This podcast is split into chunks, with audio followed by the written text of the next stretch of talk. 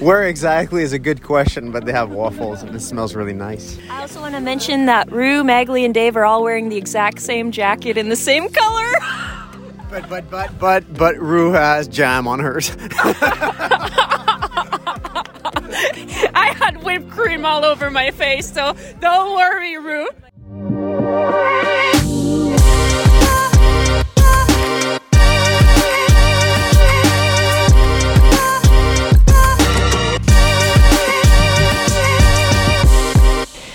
Day one at the West Fjords Way Challenge today.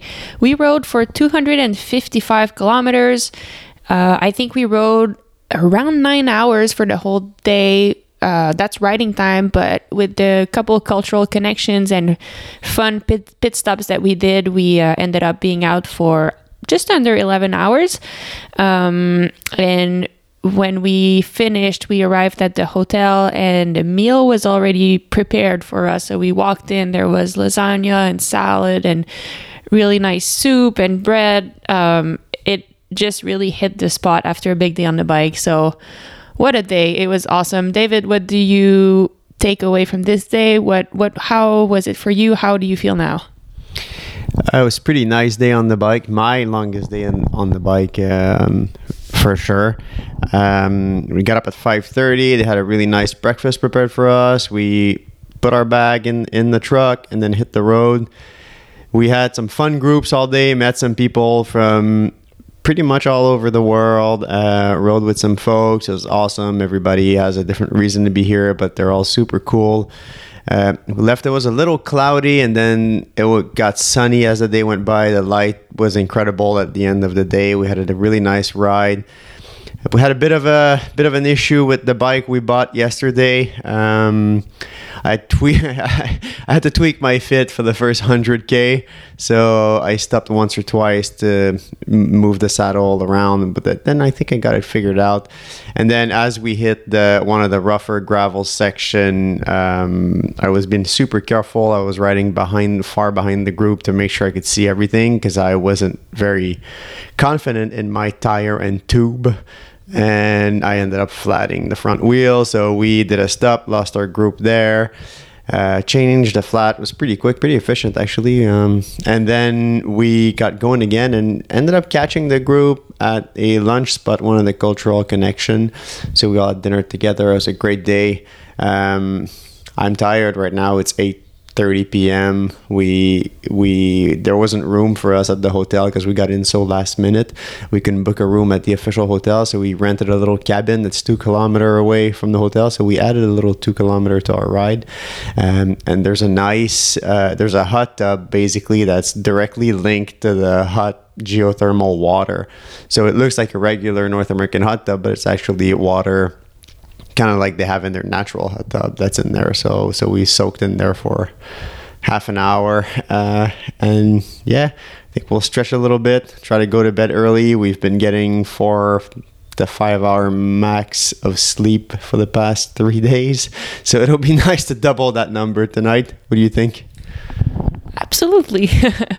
um, yeah, I mean, what a day. For me, like, one of the coolest things was realizing that I mean, for the first, I didn't look at the writing time before we hit five hours.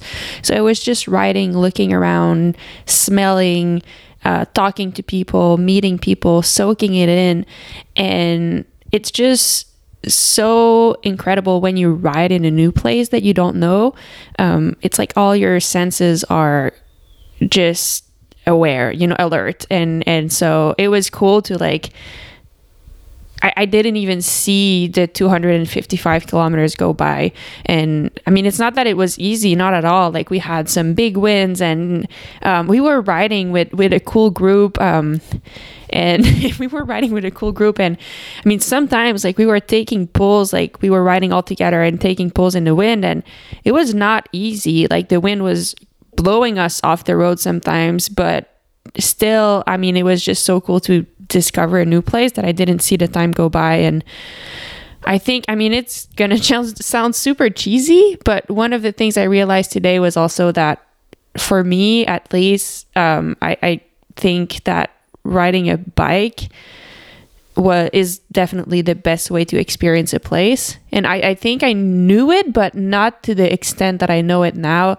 Um, when I talked about all the senses being alert, it's like when you're riding, you can actually feel and live the place. So, all I mean, you feel the pain in your leg and you feel the wind and how it affects you. You smell. I mean, at some point we were riding through a field of lupins uh, flowers, like those nice purple flowers, and it started smelling so strong, so good. Uh, you smell the ocean water. Um, you see, I mean, hundreds and hundreds of waterfalls and incredible views. You taste waffles and all the good things they have to offer around here. So, really, for me, that was the coolest thing, like realizing that I, I don't know. It just I feel like I, I enjoy writing even more after today. So I don't know if you had the same uh, the same opinion. Yeah, I think that's uh, that's very true. But also, what really blew me away today is that I, yeah, the wind for, for sure. The wind blew me pretty strong. Um, I I consider Mags and I some very fit people. You know, like probably in the top percent of the world. Not to brag, but that's what we do. We ride 20 hours of bicycle, do our jugs and core every week, and race on the world level. And you know, been doing it for the longest time, over 10 years now. And we come here, and there's a hundred other racers or 80 other racers that are not professional racers. They have jobs, they're working, they're taking their vacation, and they're doing this 250k a day trip. That for us, just making it to the finish is a pretty solid challenge, even considering how fit and used to riding our bikes we are.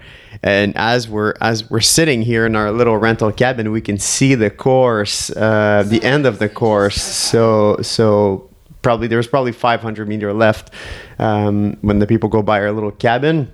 And there's still people coming in you know it's 9 8.35 now and they're expecting people to come in all the way until midnight.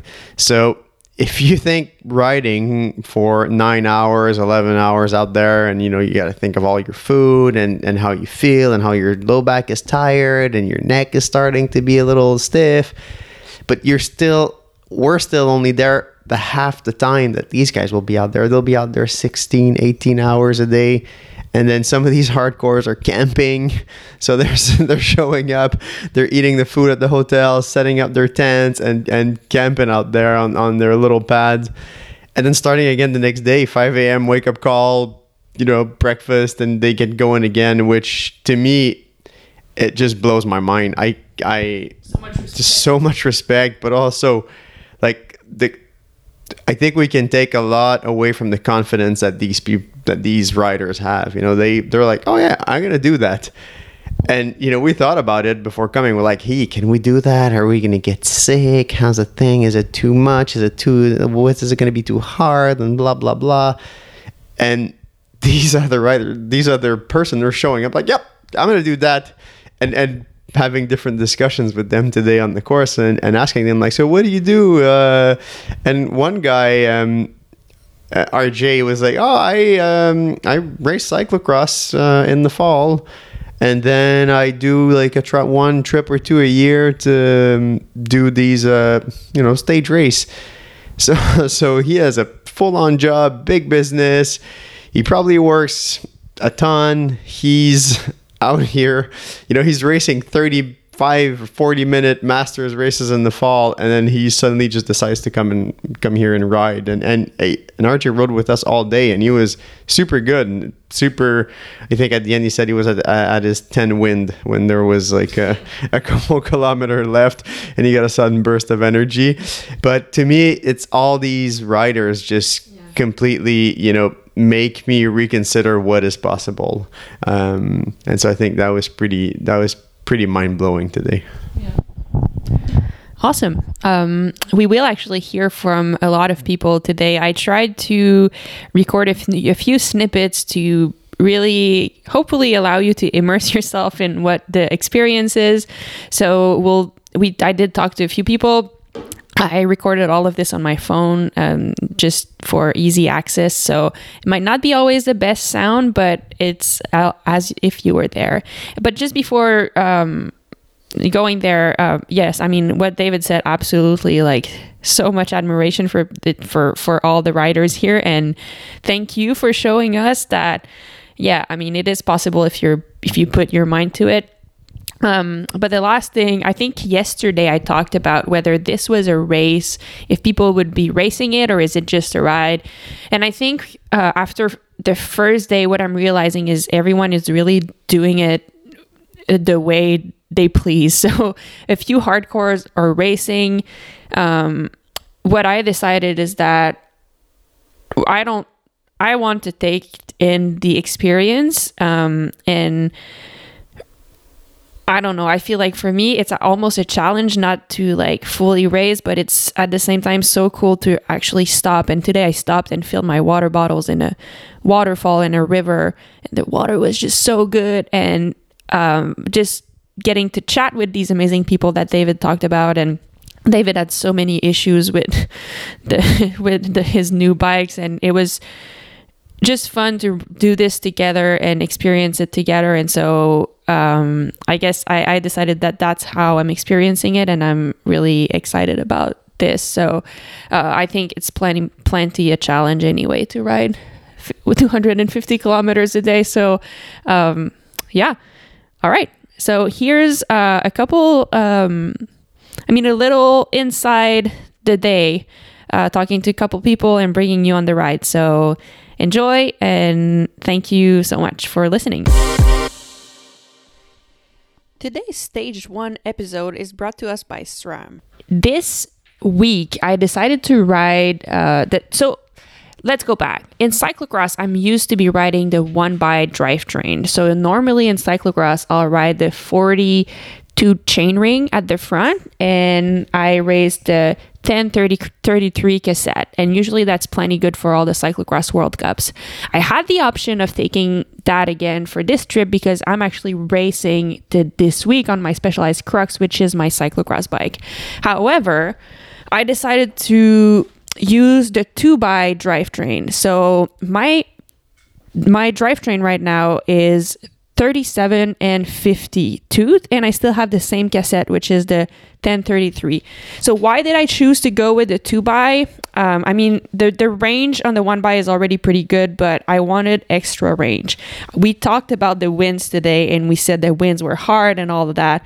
But the truth is the wind when they're at your back when you have tailwind it's incredible. You feel like you're flying out there. And sometimes we're like flying by at 50 kilometers an hour. And I kind of knew this was going to happen. You you don't know until you actually feel it, but because of that, I wanted to have the bigger chain ring. Um, so I'm really really happy with my decision.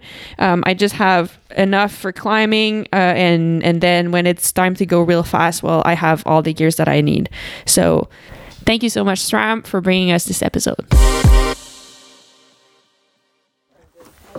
So we are 73 kilometers in only a little over two hours. It's been we've been flying. Dave, where are we now? Um, at the waffle stop, sipping coffee. Where exactly is a good question, but they have waffles and it smells really nice. How has your bike fit been going? Your new bike day, new bike day.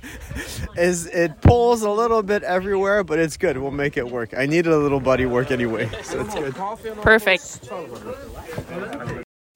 How and where do we pay? Lael, what are you putting on your waffle? Whipped cream and blueberry jam. Amazing. Woo! So we stopped for a few minutes, had delicious waffles, but now it's getting cold, so we're gonna hit the road again. It was nice to stop.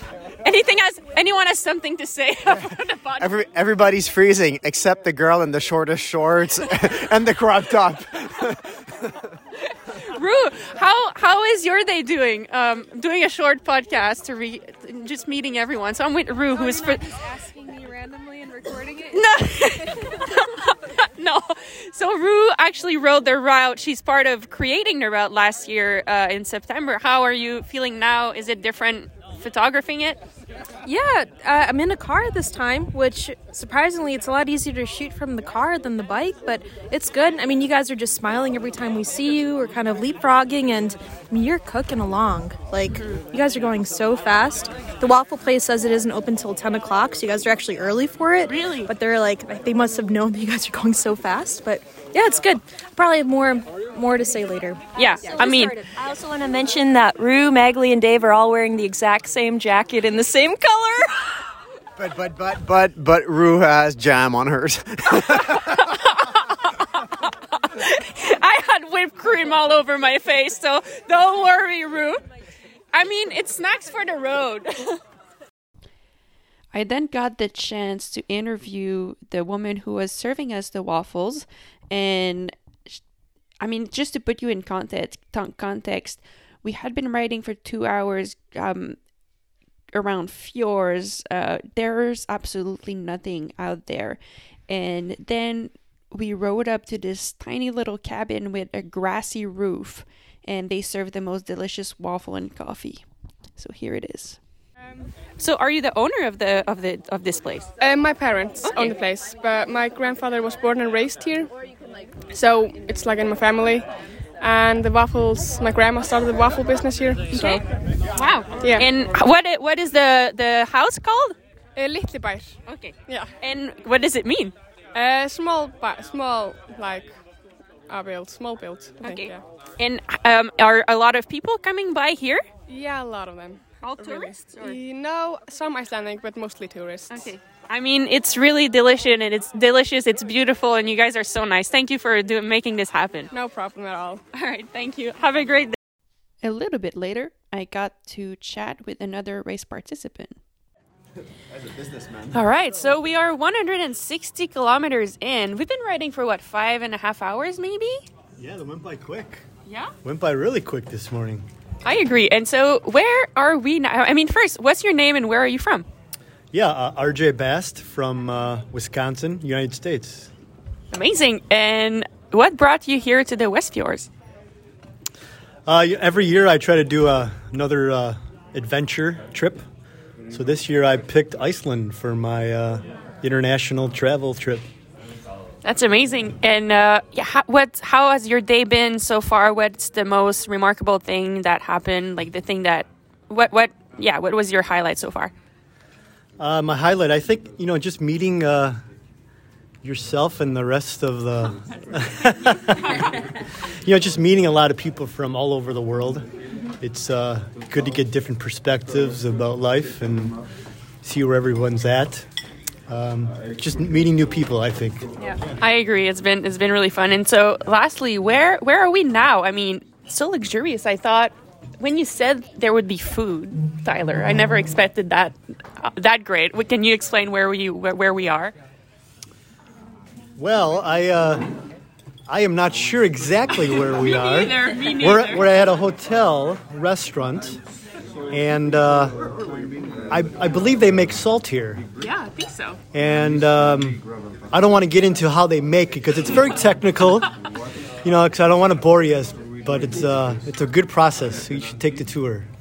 Amazing, thank you. So yeah, we got here and there's food. We've been eating pasta and soup and warm coffee and it's just a really really nice stop. And after that, I mean, we might. There's also a hot pot, so a place where we can swim in. I mean, warm water. So we might go there and then. I'm definitely buying salt. So they're making it here, and I I need to bring it home. So it's been a good day so far. Can I ask your, your name and where we are? My name is Zoran. We're in uh, Salt Saltverk Reykjanes. Uh, yeah, Is it a family business? it's family-owned business. Yes. Okay. So you're it's your family that owns it, and you. My family. I'm just the employee here. Okay. And you're the one producing the salt. Yes, I'm a salt maker. Yeah. That's really nice. All right. So you take salt from the sea right back there, We and pump the water from the sea, okay. and we filter it through the uh, filtering system and the reverse osmosis system. And afterwards, we fill up the six big tanks, which are in a big facility outside. Uh, and that's basically used as our buffer for the production of the salt. And once we reach around 22% salinity, between 20 and 22, we pump the water, the brine, basically from that system into our harvesting pans over here. And afterwards, we're when the saturation levels go up, the, the salt starts forming at 28% salinity, and then we harvest the salt basically by hand. We Wow. we drain it, we dry it, process it, and ship it worldwide.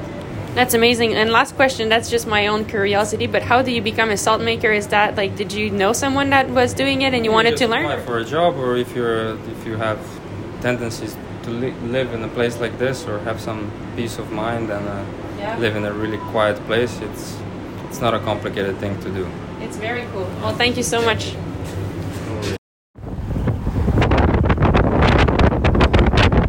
So windy. Ooh, so we just finished a ride, and then we got at the hotel Laugarhóll. We got in, and inside a gym, what looks like a gymnasium, there is food, and they made lasagna, and it smells delicious. So, what a luxury! Excited to eat now. All right, we just finished dinner and had really interesting conversation, and I'm now with Kai. Um, Kai, where are you from, and what's your background in in cycling? Hi, I'm Kai Takeshita. I am originally from Japan. Uh, my hometown is Sapporo, Sapporo, Japan, and I currently live in Chicago suburbs. I've been there for quite a few years. And I've been doing gravel cycling since 2014, and that's what I like the most. I do a little bit of cyclocross because Chicago is big with cyclocross. Yeah, cyclocross. And uh, like, how did you get into cycling? Is that something that you've been doing for a long time, or you just discovered gravel racing like the first? That's the first time you discovered cycling. Um, for us, well, since I was born and raised in Japan, uh, cycling was just a means of transportation, like everybody else. I just ride to school. I go, I ride to grocery store, a friend's house, and that's what I did. And then when I came to the US, I didn't have a driver's license, and I went to a bike shop, and I got the bike, and I was just riding around, you know, doing loops here and there because I didn't have many friends at that time. So I was just spending a lot of time on the bike. And one day I start like I started seeing people in spandex, like colorful spandex. And then I didn't know what's happening. I'm like, okay, there are people in spandex. Yeah, then going past. yeah. So, but eventually I made friends with them, and they're like, yeah, guy, you know, you need, you should come ride with us. So that's kind of how it started. And I did a lot of century ride. Uh, I rode with like uh, cycling clubs um, within the area. So that's how I got into cycling. That's Yep. awesome. and so, what brought you here to the West Fjords Way Challenge? So um, Iceland was on my list. Uh, I I always wanted to go to Iceland, and this time I was a lucky recipient for a BIPOC scholarship. Oh, cool. Yeah, so that's why. and I'm loving it. That's amazing. So today was the first day. Um, what did you think? What's the most memorable thing about today? How did you feel? How are you feeling now? How is it? Um, the memorable thing, memorable thing was how the um, it's not the lake, it's the ocean um, between fjords. It looked like mirror this morning. It was so calm. Then you could see the reflection on top of the water. Then that was very beautiful. And actually, the whole day was really beautiful. It got windy later. It was really hard. I struggled a lot, and there was quite a bit of solo time as well. Then I got ride. I was able to ride with the group here and there too, but um, it was tough. But it was beautiful at the same time. And the air was crisp, cold, and it was great. Yeah. Yeah. That's awesome. Well, thank you so much, and best of best of success, best of fun this week. Enjoy, and hopefully a better night of sleep tonight. Yes. Thank you. hopefully not these crazy birds. That's right. All right, that's it for day one at the West Fjords Way Challenge. Uh, what a day! I'll remember this ride for a long time for all the best reasons. So, time to prepare our stuff for tomorrow now. Um, then go to sleep, and we start all over again tomorrow. Uh, just a quick note: it's really interesting here because it's uh 24 hour daylight. So when it's time to, I mean, it's 9:15 right now p.m. and it's fully blue sky sunshine is shining it's amazing so uh, yeah, time to go to sleep. We got amazing weather today. We're hoping for something similar today because what's in front of us is 245 kilometers. According to Lael Wilcox, who rode this um, this route last year, uh, the tomorrow morning is one of the best section of the route. So I'm really looking forward to it.